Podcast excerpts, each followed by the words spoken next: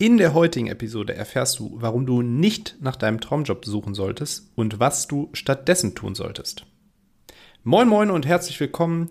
Mein Name ist Marcel Rebrich und hier in diesem Podcast erfährst du, wie du mehr Klarheit gewinnen und deine Ängste vor beruflicher Veränderung abbauen kannst. So einfach so, dass du insgesamt ausgeglichener, zufriedener und erfüllter im Arbeitsleben bist. Ja, heute geht es um ein ganz sensibles Thema, beziehungsweise um auch einen für mich persönlich ganz sensiblen Begriff und das ist der Begriff oder das Wort Traumjob. Traumjob. Auf dieses Wort reagiere ich ganz doll allergisch. Und ich weiß, jetzt wird der ein oder andere, der auch damals schon die Interviews gehört hat, sagen, ja, Moment mal, du hast ja irgendwo in der Folge mit mit Lena Brandt hast du auch schon mal das Wort Traumjob verwendet im Titel. Das stimmt auch, das muss ich an dieser Stelle zugeben, bevor hier irgendwie direkt Fingerpointing stattfindet. Ich habe das damals einfach so gehandhabt, dass meine Gäste auch Einfluss auf den Folgentitel haben können. Und in dem Fall habe ich dann einfach gesagt, natürlich, das ist okay für mich. Losgelöst jetzt aber von dieser Tatsache möchte ich einfach kurz damit einsteigen und erklären, warum ich so sensibel auf dieses Wort reagiere. Der Begriff Traumjob naja, der ist so eine Art Superlativ. Das Maximum, was man an beruflicher Erfüllung einfach erreichen kann. Und ist damit natürlich auch an eine extrem hohe Erwartungshaltung geknüpft.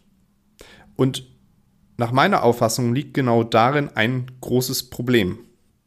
Denn das Wort Traum bedeutet ja, es ist überhaupt nichts daran auszusetzen.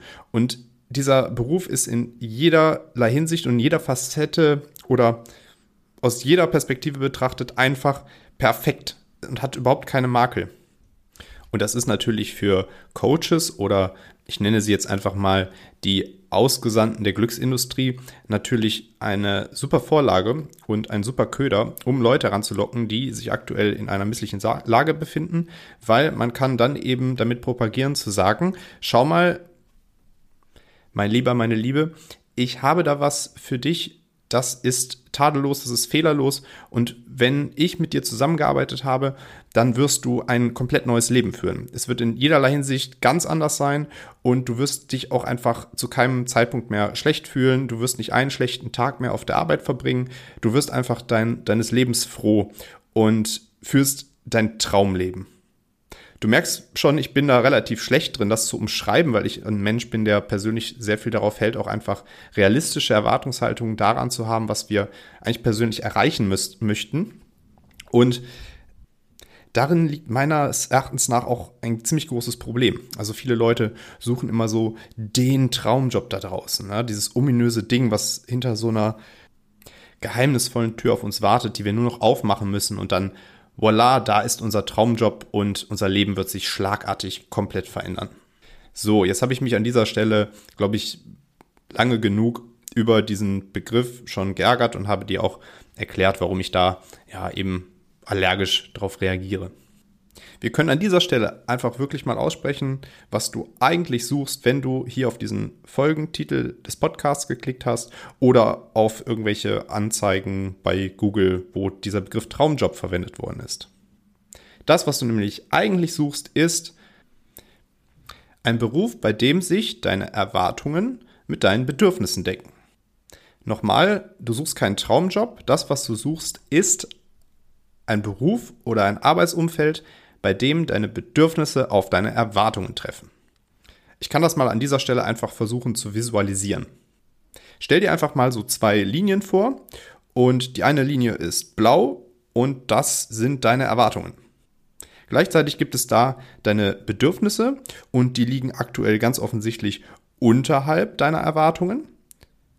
Damit du es dir visuell noch besser vorstellen kannst, können wir die auch einfärben. Von mir aus ist die gelb oder so. Und jetzt muss es unser Ziel sein, dass wir diese untere gelbe Linie, die sicherlich komplex ist, das ist jetzt nicht ein eindimensionales Bedürfnis, so ich möchte das eine und Punkt fertig, das steckt sicherlich viel mehr drin, aber wir müssen versuchen, diese gelbe Linie immer näher oben an die blaue heranzuführen. Das ist ja logisch. Du hast aber noch eine zweite Möglichkeit, Einfluss auf diese Interaktion zu nehmen. Und zwar indem du sagst, ich versuche gar nicht nur diese, diese gelbe Bedürfnislinie weiter nach oben zu schieben, sondern ich habe vielleicht auch Einfluss darauf zu sagen, naja, was sind denn eigentlich meine Erwartungen an einen Beruf, an, ein, an eine Arbeit, an einen Job?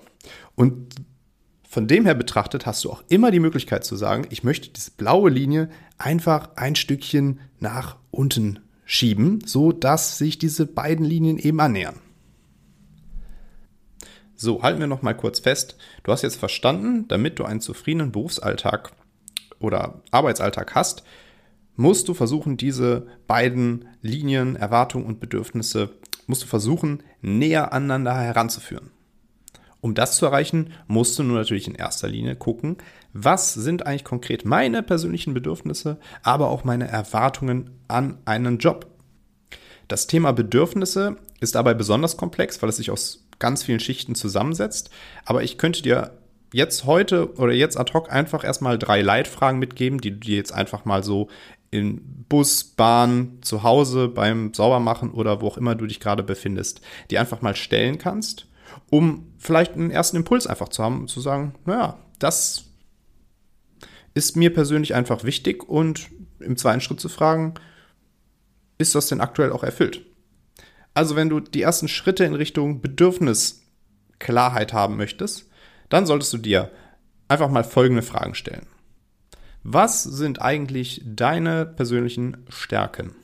Also was kannst du besonders gut wo das, wirst du ganz zappelig, wenn andere Leute das machen und, denk, und du denkst unterbewusst nur, ah, ich kann das doch eigentlich viel besser und wirst, wirst ganz ungeduldig. Oder bei welchen Tätigkeiten, die dir eigentlich total leicht fallen, kommen immer wieder Leute, klopfen dir auf die Schulter und sagen, boah, toll gemacht, grandios. Und denkst du, da ist, da war doch jetzt eigentlich nichts dabei. Das vielleicht mal zu den Stärken. Du könntest aber auch einfach mal schauen, ey, was, was brauche ich von, von anderen Menschen? Vielleicht bist du jemand, der einfach sehr viel Wertschätzung braucht. Jemand, der darauf angewiesen ist, dass jemand von außen auch hin und wieder mal kommt und sagt, du, hast du, hast du super gemacht, die Arbeit. Vielleicht auch gar nicht immer so in dieser Feedback-Kultur, sondern vielleicht reicht dir dann auch schon ein Umfeld, bei dem Leute, bei denen du offensichtlich siehst, dass du etwas Gutes leistest. Ja, vielleicht ein sozialer Beruf, bei dem Leute dann irgendwie auch mal lachen, sich freuen oder du einfach unterbewusst merkst, du tust diesen Menschen gerade was Gutes. Vielleicht ist da irgendwie diese soziale Komponente, die unglaublich wichtig ist und du, du brauchst das einfach, ne? Dieses, dieses Ausleben dessen, was so tief in dir drin als, als Bedürfnis da einfach drin steckt. Frage dich auch einfach mal, hey, was sind eigentlich aktuell meine ethischen, moralischen Prinzipien? Ja, was sind, was sind eigentlich meine Werte? Was ist mir besonders wichtig im Leben, aber auch im Umgang mit meinen Mitmenschen oder generell in der Gesellschaft da draußen? Das sind alles sehr große Fragen, aber das sind einfach auch erstmal Fragen, mit denen du anfangen kannst, dich zu beschäftigen, um erstmal dessen, dir dessen klar zu werden, was sind meine Bedürfnisse und inwieweit decken die sich aktuell mit meiner Tätigkeit. So, jetzt haben wir einmal über dieses Thema Bedürfnisse gesprochen und jetzt im nächsten Step müssen wir aber auch über das Thema Erwartungen sprechen. Wenn wir über Erwartungen sprechen, dann kommen wir auch an einen Begriff nicht vorbei, der in diesem Zusammenhang eine wichtige Rolle spielt, und das ist das Thema Dankbarkeit. Denn Dankbarkeit beeinflusst ganz entscheidend deine Sichtweise und damit ja, deine Erwartungen an deinen Job. Das heißt, du hast sogar jetzt aktuell die Möglichkeit zu sagen, ich suche mir bestimmte Aspekte und Punkte in meinem aktuellen Arbeitsleben raus, für die du einfach dankbar bist. Und versuche dann diese Punkte, die du dir einmal bewusst machst, in eine Art Dankbarkeitspraxis zu überführen. Überlege dir beispielsweise jeden Morgen, bevor du zur Arbeit gehst, drei Punkte, für die du dankbar bist, warum du jetzt bei diesem Arbeitgeber bist, warum du diese Tätigkeit ausführst und Vergegenwärtige dir das einfach immer und immer wieder. Es soll nicht darum gehen, dass du dir deinen aktuellen Beruf, bei dem du vielleicht exorbitant gestresst bist und bei dem du dir bewusst bist, dass diese Tätigkeit überhaupt nicht zu dir passt, dass du dir diesen, diesen Job und diese Situation einfach schön redest. Es geht nur darum, dass du nicht in so einen Strudel gerätst aus Negativität, bei denen du einfach jeden Tag denkst, ich kann nicht mehr, ich will nicht mehr und auch im Falle einer beruflichen Veränderung ist es eben ganz wichtig, gesunde, eine gesunde Erwartungshaltung an deine Beruf, an deine Arbeit, an deine Tätigkeit einfach zu haben und in dem Moment sich auch immer wieder zu realisieren, wofür bin ich eigentlich dankbar? Ja, was habe ich hier alles für Möglichkeiten? Vielleicht sitzt du in einem Büro und schaust an so verregneten Oktober, November-Tagen einfach mal raus und siehst, boah, da müssen Leute gerade bei Wind und Wetter einfach arbeiten.